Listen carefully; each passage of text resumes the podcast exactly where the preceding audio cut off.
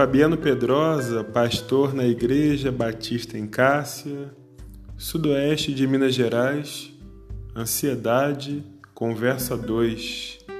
Ansiedade é inquietação, ansiedade é uma preocupação, em certo ponto até é normal e é bom.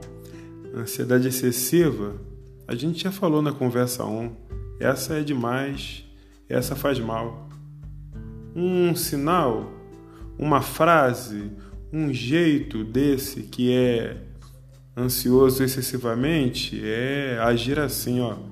Não sei o que virá, mas será ruim.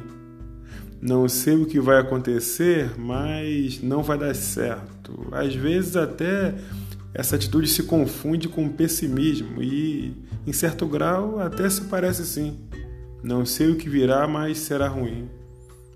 Mas por quê? Por que, que o ansioso excessivamente pode agir assim? Ele pode agir assim porque já teve alguma experiência ruim relacionada àquele evento.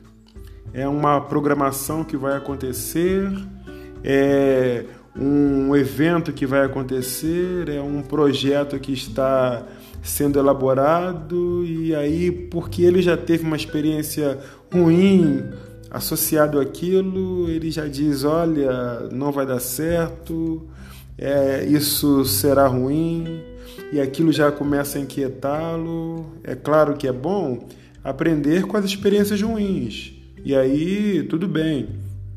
Já viveu aquilo e agora tem experiência para não fazer errado como fez. A gente está falando desse excesso, né? O ansioso excessivamente para aí, porque ele já decreta, ele já diz que não vai ser bom, que vai ser ruim. E uma outra coisa, porque disseram que é ruim, gente. Nem verificou, nem investigou. E atenção, porque estamos é, em tempos disso mesmo. Muitas informações, muitas mensagens chegando, o WhatsApp é, a todo vapor, as redes sociais, todas elas enviando informações, enviando análises, enviando análises e às vezes bobagem e às vezes especulação apenas, e aí você recebe aquilo e já diz: olha, não vai dar certo, porque Fulano falou, porque uma outra pessoa falou, porque eu di, porque eu ouvi que alguém falou. Não faz isso não. Eu fico então com as palavras de Jesus, Mateus 6,34, portanto, não se preocupem com amanhã. Isso mesmo, preocupar-se, ocupar-se no hoje excessivamente. Não é para não planejar, não. É essa preocupação que vai consumindo já hoje o que só será amanhã, depois de amanhã.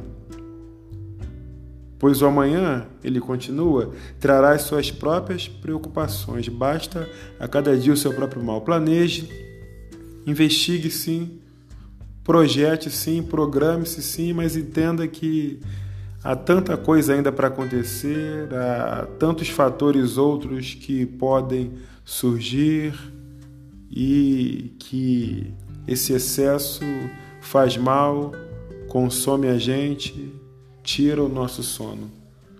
Deus te dê paz, Deus nos dê paz. Um abraço, grande abraço.